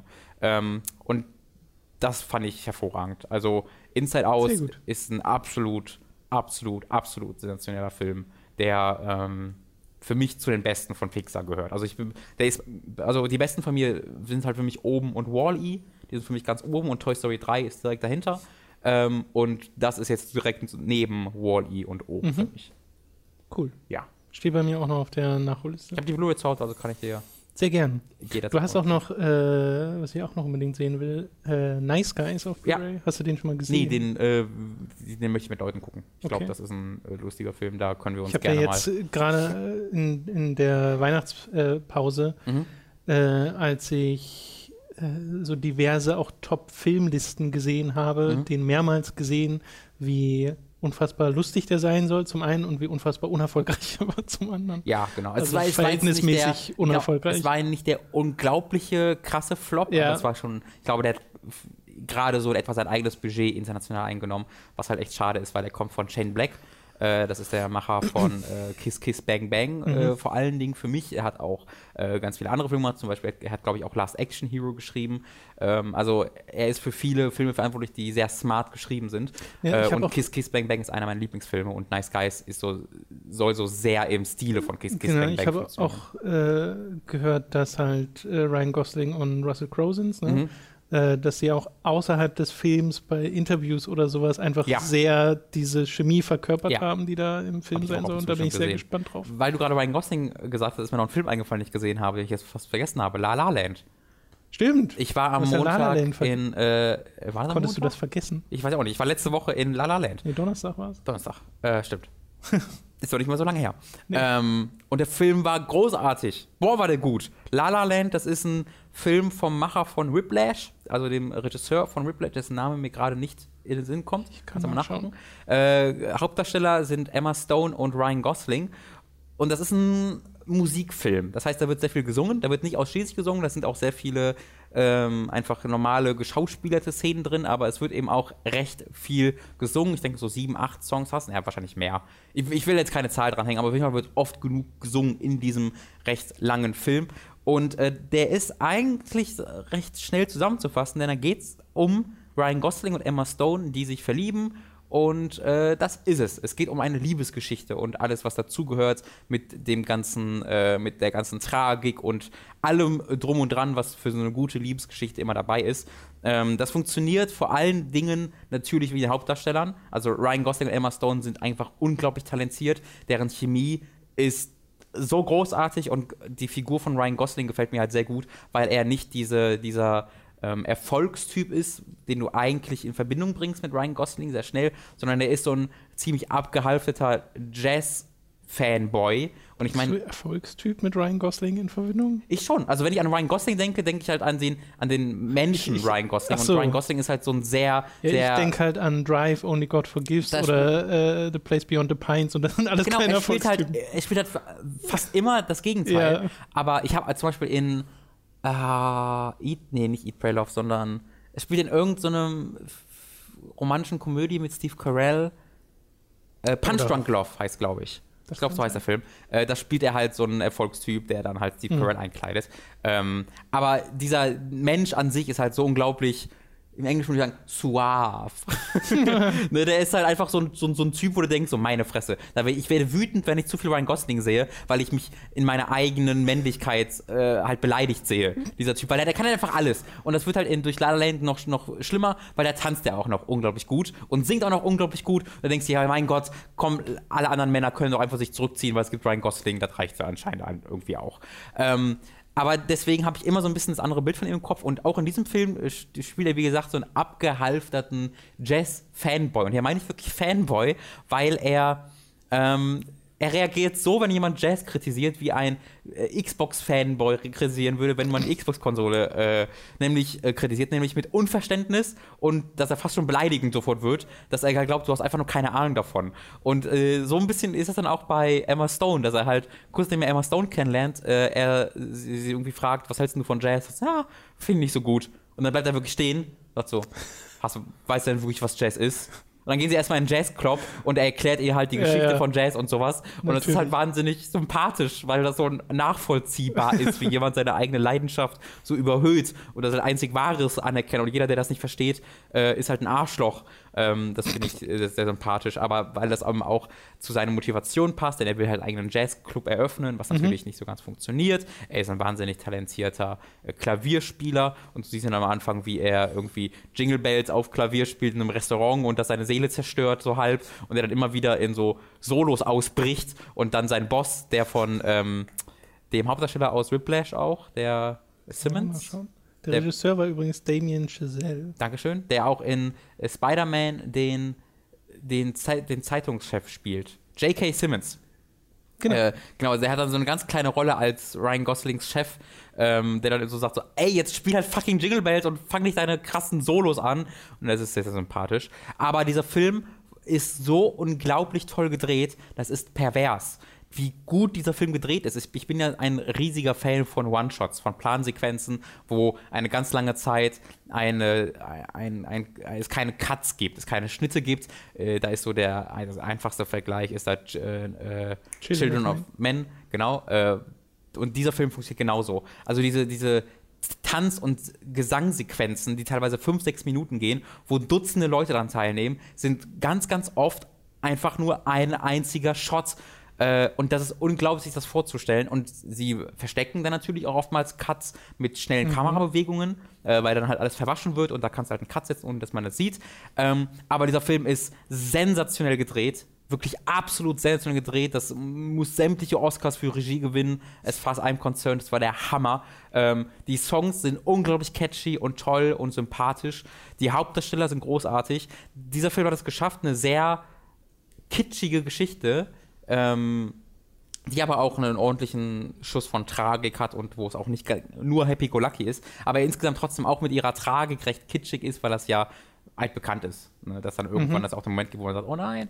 Ähm, so eine sehr kitschige Geschichte mir nahezubringen. Der, und ich mag Kitsch überhaupt gar nicht. Ich hasse Kitsch und überflüssige Sensi oder übermäßige Sentimentalität. Damit kann ich nichts anfangen. Äh, und dieser Film trieft eigentlich davon, macht das aber alles so unglaublich gut und so ernst. Es macht es ohne doppelten Boden. Weißt du, da ist nicht dieser zweite, diese zweite Ebene von Ironie, wo es sich gleichzeitig darüber lustig macht, sondern es macht das ehrlich und in so einer Intensität, dass ich am Ende vollkommen dabei war und mitgefiebert habe.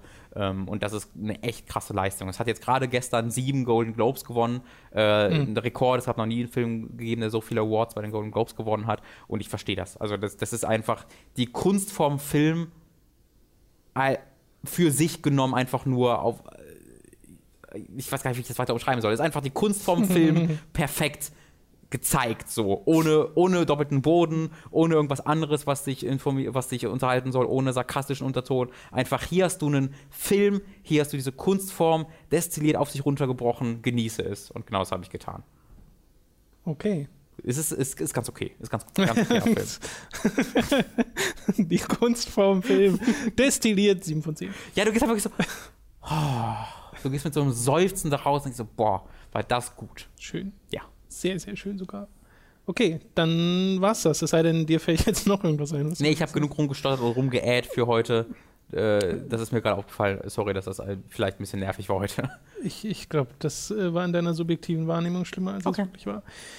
Gut, dann könnt ihr uns noch einen Gefallen tun, indem ihr uns unterstützt, wenn ihr mehr von Hooked wollt, denn das Ganze hier ist überhaupt erst möglich durch eure Unterstützung, etwa über patreon.com slash hooked, wo ihr uns finanziell monatlich unterstützen könnt mit einem Beitrag eurer Wahl. Wenn ihr allerdings 10 Dollar oder mehr äh, spendet, bekommt ihr eine Woche zeitiger Zugriff auf unseren zweiwöchentlichen Podcast. Das, die letzte Episode war eine Feedback-Ausgabe mit euren Fragen. Nächstes Mal wird es wieder ein Hooked on Topic Und ihr könnt uns auch noch unterstützen über die Affiliate-Links, wie anfangs besprochen, über audible.de slash hooked oder über den, unseren Amazon-Affiliate-Link. Kauft gern bei Amazon ein über diesen Link, da haben wir auch was von. Oder ihr gebt uns eine 5-Sterne-Bewertung bei iTunes. Das ist auch immer ganz schön, wenn man gefunden werden will auf iTunes. Da sind wir auch jedem dankbar. Ansonsten Abo auf YouTube und Like so Zeug. Twitch Prime ist noch eine Nummer. Twitch Amazon, Prime ist sogar Amazon Prime mit äh, Twitch verbinden.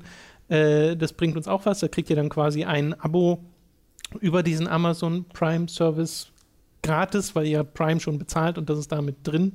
Also es ist dann natürlich nicht Ja. gratis, aber es ist in diesen Kosten inbegriffen.